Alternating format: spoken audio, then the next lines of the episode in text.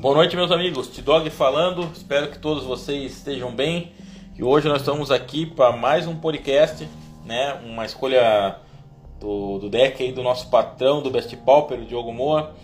É, hoje nós vamos falar de Mono G, né? Quem acha que vamos falar de Mono G Stomp errou. Que hoje nós vamos ter Mono G Land Destructor. É isso aí, Diogo Moa? É isso aí. Boa noite, pessoal. Boa noite, ouvintes. Então hoje nós vamos conversar aí um pouco do Mono Green Land Destruction. É um deck que está aparecendo agora no formato e é um deck que particularmente eu me apaixonei e também a gente teve aí o pedido para conversar sobre esse deck sobre alguns de nossos ouvintes aí que, que solicitaram pra gente, a gente está dando esse retorno agora. Pessoal da Blackout lá de Itajaí, né, Joe? Quer Exatamente. mandar um salve pra eles aí? Aproveitando, a gente vai mandar um salve então pro Rafael Colar, pro Lohan e pro Cassiano, que sempre nos ouvem aí, pessoal da Blackout de Itajaí. Salve, galera! Forte abraço. Então vamos começar aí, galera, falar desse, desse grande deck aí. Como de praxe, vamos começar falando aí da base de Lendes, né? É, conta com 16 florestas e dois bosques sereno. É, como deck é Mono G, acho que não tem muita dúvida aí na questão de base de lentes, né? Os bosques ali tem a habilidade de reciclar um, paga uma verde, descarta ele, pode comprar outra carta. Eu acho que essa é a finalidade mesmo, né, Diogo? Com certeza. É, o deck ele rampa muito fácil, então ele fica, ele peca um pouco na questão de draw. Então esses dois bosques eles vão dar uma ajuda a mais para tentar comprar alguma carta extra, visto que é muito fácil ter uma quantidade de mana superior aí nesse deck durante as partidas. Então é isso aí. Vamos falar agora dos encantamentos, que contam com quatro Utopia Sprawl, que para minha visão é uma das cartas mais mais roubadas do Pauper aí, né? Tanto que joga em outros decks como Boggles também. E quatro Wide Groove, né, que encanta o terreno alvo, ele adiciona uma mana verde adicional. Diogo, alguma consideração a respeito desses oito encantamentos que compõem o deck? É, eles estão no deck para ajudar a rampar, porque como a gente vai mostrar, ele tem cartas com custo muito elevado, né? Então eles vão adicionar, tu vai usar eles para adicionar uma verde extra, então tu vai te proporcionar utilizar um terreno adicionar duas manas e eles vão combar com o Arbor Elf. Né? O Arbor Elf então ele vai te proporcionar com uma lente encantada, você vai conseguir aí adicionar quatro lentes. Então veja a versatilidade dessas cartas e o quanto elas podem ajudar na adição de mana. O Arbor Elf aqui no deck fica muito mais forte até do que um Elfo de Lanoir, uma Kyrian, né, se for comparar, porque a quantidade de mana que tu consegue gerar desvirando um terreno é quase duas vezes maior que se fizesse um elfo planuar, né? Ah, com certeza. E vamos seguir então, galera, os feitiços que o deck usa, né? Aliás, é um Land Destructor, então não pode faltar feitiço nesse deck. Ele conta com 3, 4 Thermocast, né? Uma carta um tanto incomum aqui. Ela destrói o terreno alvo. E se o terreno alvo for um terreno nevado, tu ganha 1 um de vida. Ou seja, contra o Scred, aí, além de destruir um terreno, tu acaba ganhando um ponto de vida. O que no final da partida acaba de fazer a diferença também, né, Diogo?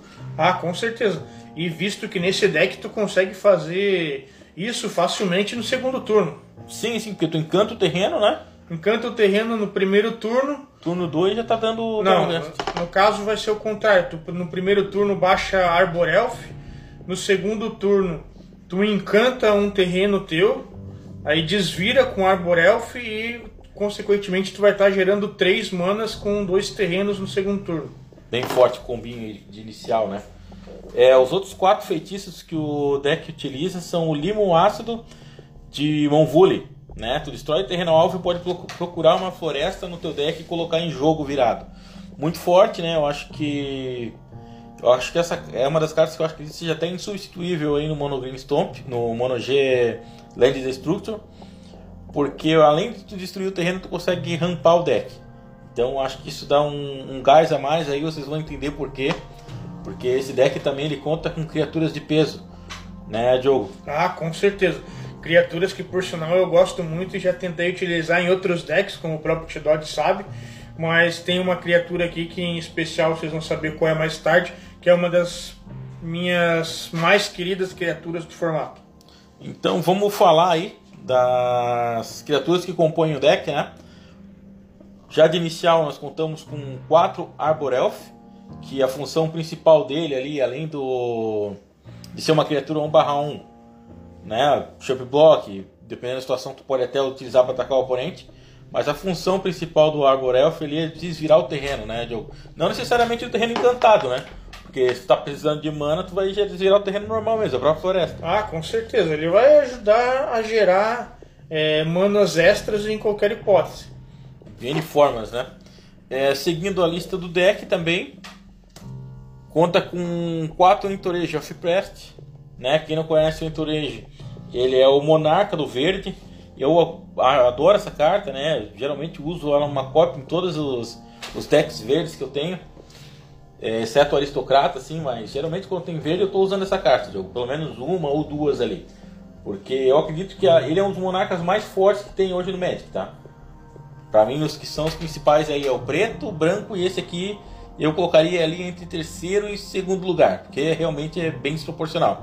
O fato de pagar 5, fazer uma criatura 4-4, e tu tem, enquanto tu controlar o monarca, ela pode bloquear uma criatura adicional, te permite manter o monarca. Né? Então a gente sabe que quando para tu perder para tu perder o, o, emblema de monarca, tu tem que sofrer dano de ataque, né? Dano de combate. E como tu bloqueia duas criaturas com entourage, tu acaba é, evitando que o oponente consiga fazer isso. É, com certeza.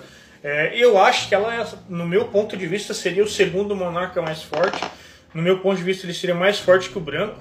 Uh, a única diferença do branco, que, que torna o branco bom, a única situação, é porque ele é custo 4, ele é mais viável para você conseguir Sim. castar. Mas ele não tem nenhuma habilidade que torne ele extraordinário. É apenas o custo e nada mais. É o que difere do, do Monarca Verde.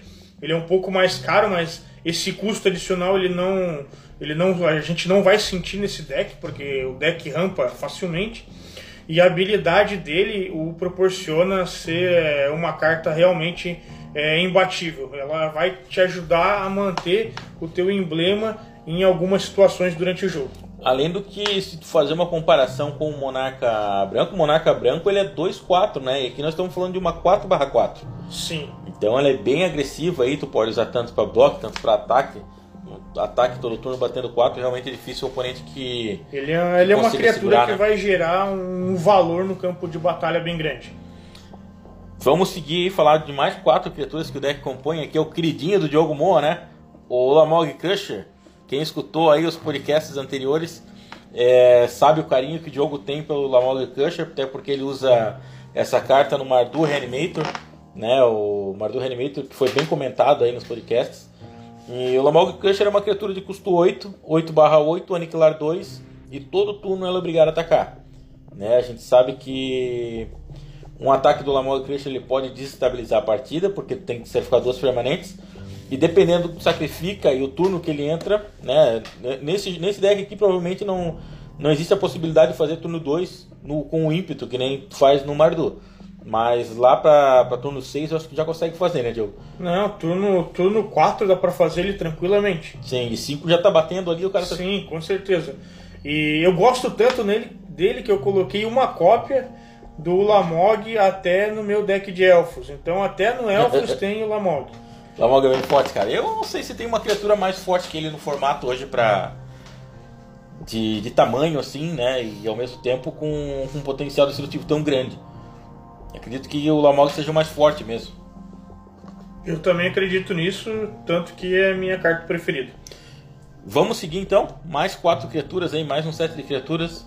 O Trópego Bolorento, custo 4, 3/3, reforçar 2. Quando o Trópico Bolorento entra no campo de batalha, se ele tiver sido reforçado, tu destrua a permanente alvo, que não seja uma criatura. Ou seja, o Trópico Bolorento aqui ele tem uma função não só de destruir terras, né? Embora o deck seja um LD, tu pode estar tá usando o Trópico para destruir encantamentos, tu pode estar tá usando para destruir artefatos, né? Tu pode estar tá usando aí para N funções, né, Diogo?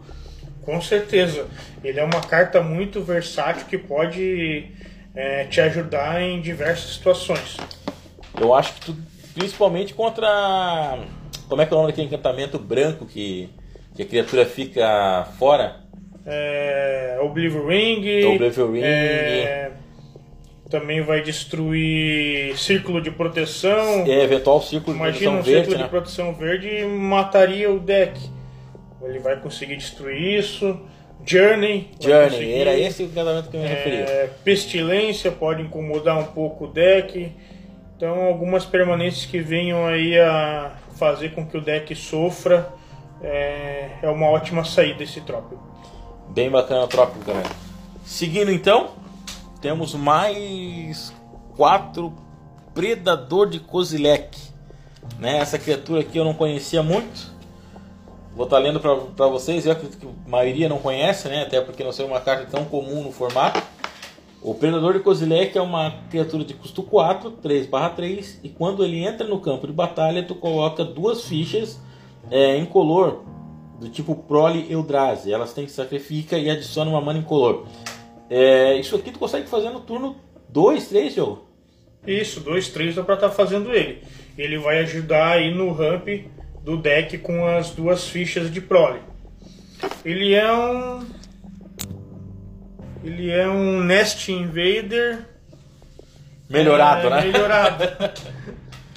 Ou não, né? Custo 4, 3, 3. Ele é um pouco mais forte, um pouco mais pesado. Mas é fato que ele coloca o dobro de fichas no É, campo. ele se paga, ele se paga bem, tá? Eu acho que custo 4, 3, 3. Se ele colocasse uma ficha já estaria bom, já estaria, já estaria dentro do custo 4 ali. Mas custo 4, 3, 3, coloca duas, então ele acaba se pagando bem, bem bacana aí o, o Predador de Kozilek. É, vale o esforço para baixar ele. Sim, sim, bem, bem forte. Diogo citou anteriormente aqui, galera, uma carta bem conhecida já do Mono G Stomp, o Nest Invader, né? Carta de custo 2, 2/2. Quando entra no campo de batalha, coloca uma ficha 01 é, de Eldrazi e essa ficha tem que sacrificar e adiciona uma mana incolor. É, o Nest Invader acho que está aqui também para dar aquele ramp maroto ali nos LEDs, né? E também para ajudar a baixar as, as criaturas como o Lamog Crusher e o próprio Predador Kozilek, né? É, o próprio Monarca também ele dá uma força para o Monarca entrar um pouco mais rápido no campo de batalha aí. Afinal de contas, o Monarca e o Bosque vão ser as únicas alternativas que o deck vai ter para dar um, um draw extra em- dentro da partida, né? Tirando o, o, o Limo, que também ajuda a ciclar um pouco o deck, porque busca uma, uma floresta. Coloca e- direto em jogo, não vai nem em mão, né? Então são as cartas que ajudam a dar uma certa rotatividade ao deck. E geralmente tu mata com quem nesse deck? É o Lamog mesmo é o Incondition, né? Eu acho que o deck ele não é só um LD, ele, eu vejo ele como um deck agro também, ele é forrado de criaturas, como vocês podem perceber. Mas eu acredito que sim, é, o, as, a win principal do deck deve é o Lamog batendo ou o conjunto de criaturas em si. É, porque assim, ó, se tu formar, por exemplo, a maioria das criaturas é 3, 2, então tem um corpo bem forte aí. Tu consegue carregar a partida por um bom tempo, né? Por exemplo, numa troca aí contra um Boros, é óbvio que o Boros ia te bater voar, né? Mas se tu ir batendo com as criaturas com a força que elas têm aqui, muito em breve o cara morre, né? Com certeza. Elas geram um valor no campo de batalha porque todas praticamente são acima de 2-2. É, quatro criaturas 2-2. É, 3-3, 4-4. mais oito criaturas 3-3, quatro criaturas 4-4, além dos quatro Lamog que são 8-8. Então é um deck que gera muito valor em questão de poder de criaturas no campo de batalha. Então vamos lá, falando das últimas duas criaturas que o deck compõe. O Wrench Griff, né? Essa carta eu já vi ela jogando em algumas listas de Tron. Eu usava ele no meu hack do Tron também, usava quatro cópias. Acho ela bem forte, né? É mais uma, uma opção aí, inclusive, para dando, dando draw, no, utilizando para fazer o draw do deck, né? O deck rodar mais rápido. É uma criatura de custo 7, 3/4, voar. E quando entra em jogo, tu dá um draw. Né? Então, custo 7 de jogo. Que turno assim tu consegue fazer? Se vir combada a mão? custo 7, se a mão vir rampada, no turno 4 a gente está fazendo tranquilamente. e consegue superar todas as forças aí do Boros, né? Por exemplo, uma 3-4 não foge do range do raio, né? É, um Stomp aí já teria um pouco de dificuldade para tirar da mesa. Mono Black a gente sabe que lidaria bem com isso, porque consegue tirar, mas de qualquer forma ela já tem o efeito ETB, que quando entra em jogo dá o draw. Então acaba não se perdendo muita coisa mesmo que ela saia de jogo. É muito forte essa criatura. Por que não quatro cópias, Joe? O que, que tu. É, não quatro cópias, porque eu prefiro dar prioridade para criaturas que dão a possibilidade do ramp, que possam vir a destruir alguma permanente do adversário, ou até mesmo que criatura que me torna o um monarca dentro da partida. E ela tem voar, né? Então consegue segurar bem aí os decks como Scred Boros. Ah, com certeza. Ela é uma boa pedida dentro do deck. Então tá, galera. Vamos começar a falar agora do sideboard agora, galera. Dessa máquina aqui, desse Mono G LD. Então, começar aqui com as mágicas instantâneas que compõem o sideboard. Né? O deck tem que ter um side focado em derrubar alguns dos seus principais seus principais arquétipos, né, que prejudicam o deck. Aliás, Joe, que deck assim tu acha que sofreria muito na mão com esse deck assim? Cara, eu acredito que o deck sofreria muito contra elfos, contra ah, decks que, eventualmente possam vir a. Muito forte, muito rápido e agro mesmo. Né? Isso, decks que podem vir a necessitar de poucas lentes para jogar. É o Mono White Heroic, é um deck que pode fazer esse deck sofrer, o Boggles. Então esses decks que rodam com pouca land fazem o deck sofrer. Eu, por incrível que pareça, eu acho que esse deck ele até seria bem forte contra o contra o Tron com certeza, né? Porque o foco, o, o, a questão de destruir terreno ali já quebraria o Tron. Mas contra o Mono Black eu acredito que ele também conseguiria, né? Porque o Mono Black costuma fazer mágicas decisivas aí no terceiro turno em diante. Então acho que isso aí daria bem, bem bacana aí. Eu acho que no site deve ter alguma coisa contra o Mono Black também. Mas sem mais delongas aí, galera, vamos comentar esse, esse side aí do jogo. É, primeiro vamos falar das mais instantâneas que nem havia prometido. Dois Pulse of Murasa. Essa carta já é velha conhecida. É também uma das minhas cartas prediletas do formato. Duas incolor, uma verde. Tu devolve a criatura ou terreno alvo do seu cemitério para sua mão e você ganha 6 pontos de vida. Acho que está muito forte aí contra contra Mono Red, né? De, o fato de ganhar essas de vidas ali, tu acaba se fortalecendo muito na partida, né? Ah, com certeza. E é uma situação também, é, vale lembrar, como você mesmo disse, que ele pode se tornar forte contra o Mono Black. Caso o Mono Black, uma situação hipotética, caso o Mono Black mande você sacrificar uma criatura, você eventualmente pode vir a sacrificar o Trópego Bolorento, um exemplo, tá retornando ele para sua mão, baixando ele novamente e está destruindo uma, uma land, um encantamento, alguma coisa a mais do seu adversário, efetuando então essa situação pela segunda vez. É, além do, da vida que é o extra daí, né? Sim. Nesse caso. Aí tem mais três retorno à natureza. Eu gostei muito desse deck aí, cara. Porra, só pelas, pelas cartas que ela utiliza, eu acho que eu vou montar um pra mim aí, galera. Três retorno à natureza. Custo 2, uma incolor, uma verde tu pode escolher ou destruir o artefato, ou destruir o encantamento, ou exilar uma carta do próprio cemitério. Né? Eu acho que tu pega bastante aí o raio de para enfrentar decks como Affinity, Encounters é, e até o próprio Reanimate, né? Porque a carta tem esse alvo também de carta do cemitério. Ah, é contra Tron também, não basta tu destruir terrenos do Tron. Tu tem que exilar uma peça-chave do é, é. cemitério dele. Não, as próprias pecinhas, pedrinhas que o Tron abre ali, a prisma profética. É um leque imenso contra Tron. Uma carta ótima aí contra esses decks que a gente acabou citando, galera.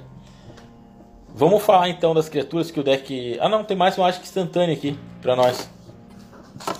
Ainda nas mágicas instantâneas, nós, tam, nós temos aqui três Sagittarius Volley. Né? Custo duas incolor, uma verde. É, destrói a criatura alvo com habilidade voar e causa um ponto de dano a cada criatura que o oponente controla. Essa aqui eu acho que é para Boros Bullet.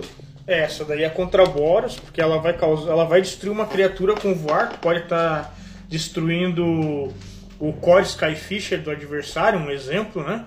E ainda tá dando um ponto de dano em todas as fichinhas dele com voar. Então é uma carta para limpar a mesa de Boros Bully, Elfos. Não, Elfos não, né? Não, tem que ser criaturas É, que tem voam. que ser né? com criaturas que Acho voam. que o Boros Bully aí. ele já acaba sendo o principal alvo do deck, são três cópias também, né? Sim, Tem mais cartas aí, inclusive, para controlar as criaturas Famosa que voam. carta Mata Boros. Os artefatos, então, galera, duas flechas dentadas, uma carta aí de terras natais, ela já foi impressa nessa época, né? Então, desde aquela época ela já veio fazendo bastante estrago no formato. Quem é mais das antigas aí sabe o quanto essa carta jogou, né? E ver ela hoje aqui, eu realmente fico até até feliz assim de ver que uma carta sobreviveu esse, esse lapso temporal tão grande, né? Quem não conhece as flechas dentadas, é um artefato de custo 4, né? Que ela entra com três marcadores de ponta de flecha e tu vira, remove um marcador de ponta de flecha, tu dá um marcador menos um, menos um para criatura alvo. Então, bem forte assim, tu acaba pelo menos contra elfos, contra decks que tem criatura 1-1. Eu digo até mesmo 2-2, né? Porque tu coloca o primeiro marcador, depois bota o segundo, a criatura morre. Então, são três opções ali para tu são três marcadores que tu pode distribuir da maneira que tu quiser, né, Diogo? Com certeza. E eu vou dizer um pouco mais. Ela não só sobreviveu ao lapso temporal, que nem você disse, T-Dog, mas eu fico feliz mesmo por ver uma carta de terras natais jogando. é, exatamente. Depois ela foi reimpressa, né? Mas eu acredito que nos outros formatos aí ela nem, nem jogou, né? Acho que no Pauper que ela teve, que brilhou aí. E não joga só nesse deck não, né? Eu já vi ela inclusive em Tron, tá? Em várias listas de Tron aí, decks com flicker, onde tu pode flipar é, flipar o artefato e colocar mais três marcadores. É uma interação bem forte no formato aí, essa, essas flechas dentadas, só que pouco utilizada. Seguindo ali, galera, os artefatos, duas Nihil Spellbomb. É, Nihil Spellbomb é uma carta de costuma incolor. E tu sacrifica ela, tu exila todas as cartas do cemitério alvo.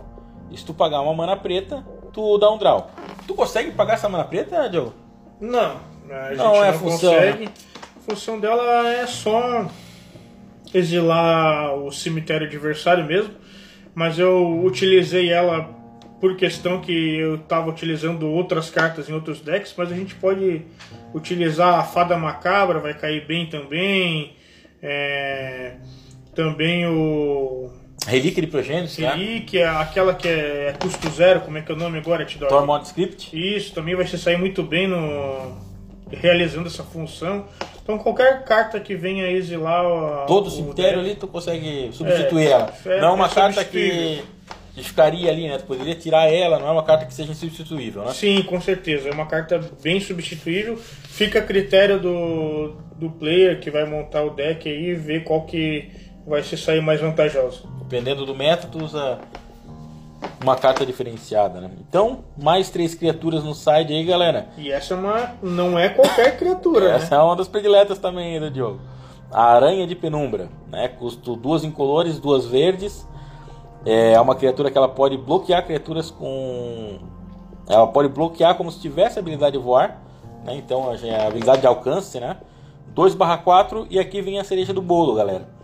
Quando a aranha de penumbra for colocada no cemitério vindo de jogo, tu coloca uma ficha de criatura preta 2/4 do tipo aranha que pode bloquear criaturas com habilidade de voar.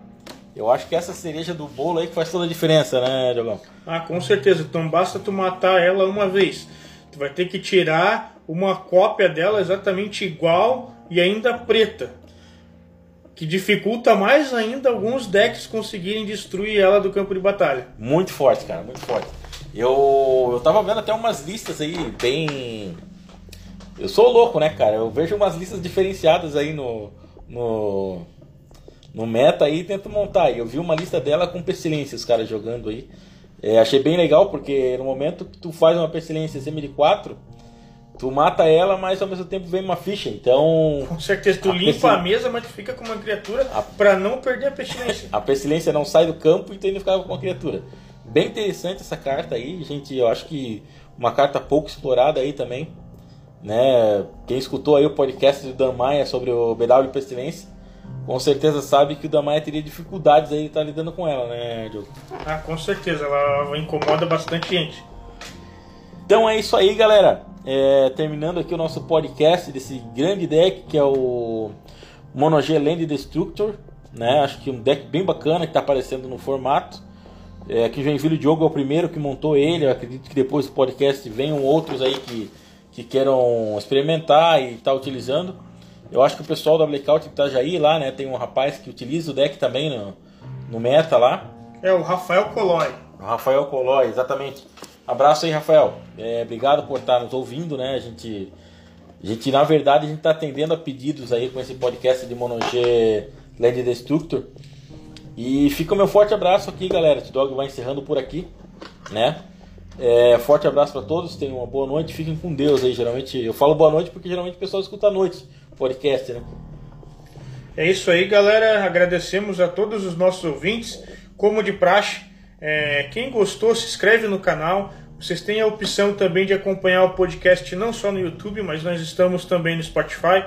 Então vocês podem escolher aí a sua melhor plataforma para estarem ouvindo aí as nossas discussões sobre os decks que eventualmente podem surgir aí no formato que a gente tanto ama, que é o formato Pauper, beleza, galera?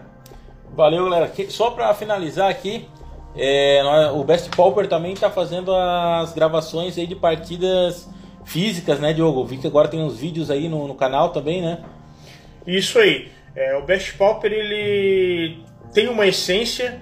A essência do Best Pauper é partidas físicas, então vocês vão ver geralmente partidas físicas no nosso canal. É, vão ser o que? Player jogando e nós narrando aí as partidas né, de, desses players que estão na ativa.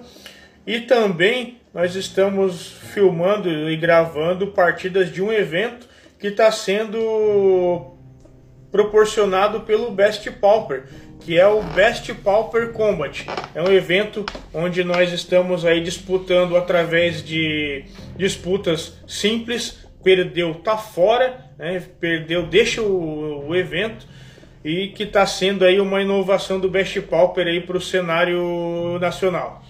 Então é isso aí, galera. Boa noite a todos aí, tá?